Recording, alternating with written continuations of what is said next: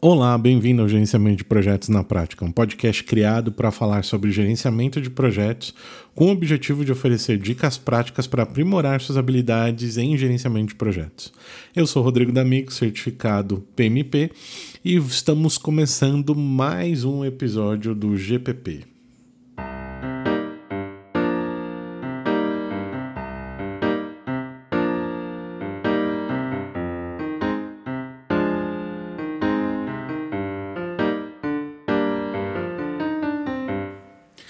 E vamos hoje continuar com o nosso Fazendo Plano de Gerenciamento de Projeto e hoje na parte 2. Né? Para quem é, não pegou aí o, o episódio anterior, a gente está trabalhando aqui na construção do plano de gerenciamento de projeto. E aí o plano de gerenciamento de projeto ele tinha ali é, oito tópicos, né, o documento inicial, sendo o primeiro deles o objetivo do, do documento, o segundo deles ali linha de base de escopo do projeto, Terceiro, organização do projeto, matriz de responsabilidade.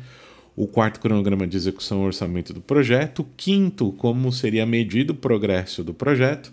O sexto, a gestão de riscos e problemas. O sétimo, a comunicação. O oitavo item aí, a gestão de mudança de escopo. E hoje nós vamos falar especificamente da linha de base do escopo do projeto. Então, é o item 2 do nosso plano de gerenciamento de projeto. Aqui vale uma ressalva muito importante antes de eu continuar. É, existem gerentes de projeto que preferem separar esses planos e esses itens em arquivos separados. E existem gerentes de projeto que preferem colocar tudo dentro de um arquivo só. A melhor forma para você é a melhor forma é, que você deve escolher, o que você preferir, na verdade, é o que você deve escolher. De novo, é o documento é, de planejamento do projeto. É um documento que você irá utilizar junto com a sua equipe para gerenciar esse projeto. Então, sem muita preocupação. Se você for fazer isso é, de uma forma separada, ter um registro da, da onde estão os arquivos é muito importante, tá? Porque a partir do momento que você vai fazer a, a declaração do escopo, por exemplo, que é o que nós vamos usar agora aqui é, vamos falar nesse episódio, de maneira separada, é legal que você tenha o apontamento de onde ele está. Da mesma forma que é legal você usar o mesmo tipo de padrão que você utilizou para o teu, é, é, teu plano de gerenciamento do projeto. Ou seja, se você tem lá é, o uso do cabeçalho para identificar o arquivo, se você coloca uma tabela, o controle de versão, enfim, é muito importante é, você seguir aí os seus padrões que você tem ou por estabelecimento da sua empresa ou por maneira de trabalhar, enfim, fazem parte aí do seu é, MO de trabalho como gerente de projeto. E olhando a declaração de escopo, ele não é um documento muito longo. É, ele é um documento, ele é uma sessão é, curta, na verdade. O que é a declaração do escopo?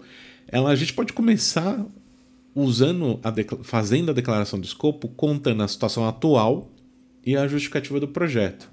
Né, onde é, você está hoje né, e descrever aí a situação futura como se ela já estivesse acontecendo ou acontecido, tá? Esse seria o primeiro ponto a ser colocado aí dentro da, da declaração do escopo do projeto. Se você for fazer isso num documento separado aqui, eu vou colocar um parênteses é porque é interessante você colocar, assim como você colocou no plano de gerenciamento do projeto, colocar o objetivo do documento. Né? Colocar ali, ah, descrever de uma forma clara e tudo mais, como é, é, para que serve esse documento e como ele deve ser usado. Né? Saindo da situação atual aí, justificativa do projeto. O próximo item ele deve ser os critérios de, de, de sucesso do projeto. Né? E aqui você pode utilizar objetivos é, SMART. Né? O SMART tem como é, significado, é um acrônimo da, da, das seguintes palavras: Specific, Measurable, Assignable, Realistic, Time Related. Então, tipo, você poderia traduzir isso para português como específico, in, é, mensurável, assignável para alguém, é, quem, né? O realistic de realístico e o time, o time related seria é, relacionado ao tempo. Então, por exemplo, a gente pode usar aqui que um projeto será considerado sucesso se ele atender os critérios de aceitação das entregas, respeitar as restrições e cumprir o cronograma de, de restrição e o orçamento. Né?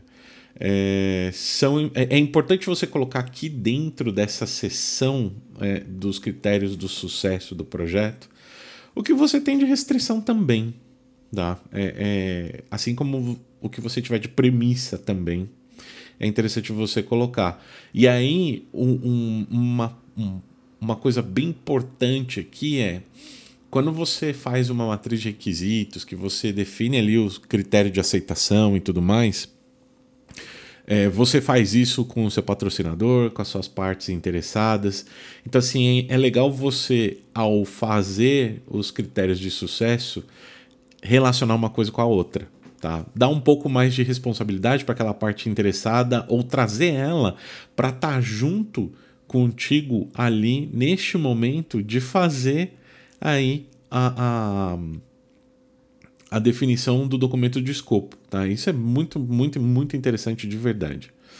Bom, saindo aí da parte né, de critérios de sucesso do projeto, a gente entra para a parte propriamente dita do escopo. É, e aqui o escopo ele pode ser o que você quiser, o que você está trabalhando, ele pode ser algo é, montado em cima da matriz de requisitos, ele pode ser algo que está ali no teu termo de abertura, enfim, é, você já tem essa informação nessa, nessa altura aqui do campeonato, vou falar assim, você já tem a, a informação do que é parte do teu escopo ou não, e se não tiver, é importante que você sente com o seu patrocinador, sente com as tuas partes interessadas e discuta isso. Porque o próximo ponto aqui da tua lista de declaração de escopo é o que não é escopo, o que está fora do escopo, né? que são itens aí que não fazem parte do escopo do projeto e é basicamente a história que eu falei no, no podcast anterior. A gente combinar com os russos, né? O que é combinado não é caro. Então, o objetivo da criação de uma lista de itens que estão fora do escopo não é para arrumar um, um, um, problema ou um empecilho ou algo do tipo, mas sim para que evite-se mal entendimentos, né? Mal entendidos aí entre as empresas, entre as, as pessoas, entre as equipes, enfim. É, é muito importante você ter isso muito bem declarado. O próximo item aqui, e o último item, eu vou falar dessa forma, é, da parte da declaração de escopo, seria a estrutura analítica do projeto. Aqui, a EAP, né? Aqui tem um ponto que eu quero fazer. É, um, um, uma menção antes é que existem projetos e gerentes de projeto aonde você tem exatamente o que eu acabei de descrever para vocês lá. Você tem lá o critério de sucesso do projeto, você coloca ali dentro é, premissa, restrição e tudo mais. Dependendo do tamanho do seu projeto, após aí você definir o que está fora do escopo, é interessante você ter uma seção separada de restrições, uma seção separada de premissas né, é, para o teu projeto. E aí relacionar cada uma delas especificamente e o porquê que elas foram consideradas. Principalmente quando a gente parte do princípio de premissa. Porque premissa, ele é basicamente assim, algo que você assume que é uma verdade para que algo aconteça. Então, por exemplo, usando o exemplo lá que eu usei no episódio anterior, de eu vou pintar uma parede. A premissa é. Vou, ou melhor, eu vou pintar a parede. Eu estou contratando a mão de obra para pintar a parede. O material de uso dessa, é, desse, dessa atividade de pintar a parede é minha responsabilidade. Então não está no escopo do prestador de serviço que vai pintar a parede trazer o material, comprar tinta, por exemplo. Então ele faz um preço para mim premissando que eu vou entregar a tinta para ele. Então quando a gente usa é, é, premissas, a gente pré-define algumas coisas baseadas em, em, em é, baseadas em coisas que a gente acredita que estão acontecendo. Tem uma palavra para isso está fugindo. Enfim, é muito importante se, se o teu projeto for muito grande, você ter aí essas questões separadas. Tem um outro, uma outra ressalva aqui antes da gente falar da EAP. É, existem empresas que têm por prática colocar todos esses documentos, colocar todos esses é, pontos né, em contratos, né, ou em SOWs, ou em, em documentos de escopo, de declaração de escopo, que normalmente são utilizados para fechar negócio.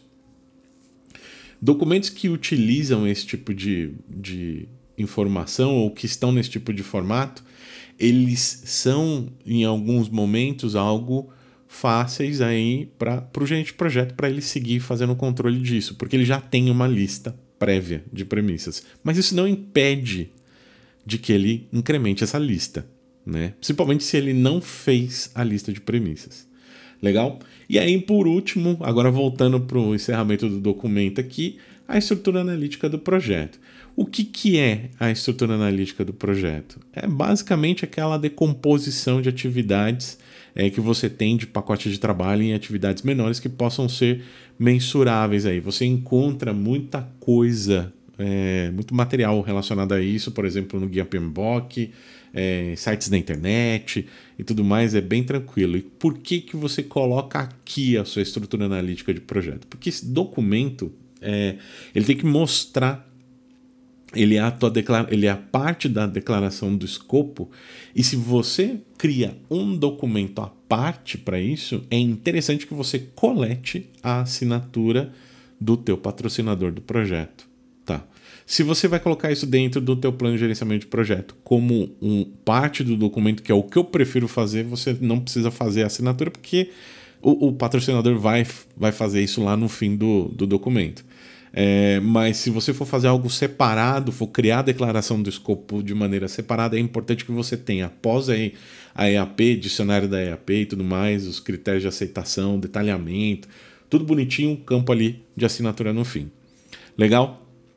Bom, com isso a gente encerra aqui a parte de declaração do escopo. Né? No nosso próximo episódio, a gente vai falar um pouco aí de organização do projeto e matriz de responsabilidades. Valeu, pessoal. Te vejo no próximo episódio. E não se esquece de inscrever aí nas mídias sociais do podcast. É, inclusive, o podcast agora está no YouTube. Tá? Você já deve ter visto. Se você ainda não viu ou não estiver ouvindo esse podcast no YouTube, vai lá no YouTube, youtube.com/barra é, gmudo projetos prática. Valeu, gente. Até o próximo episódio. Abraço.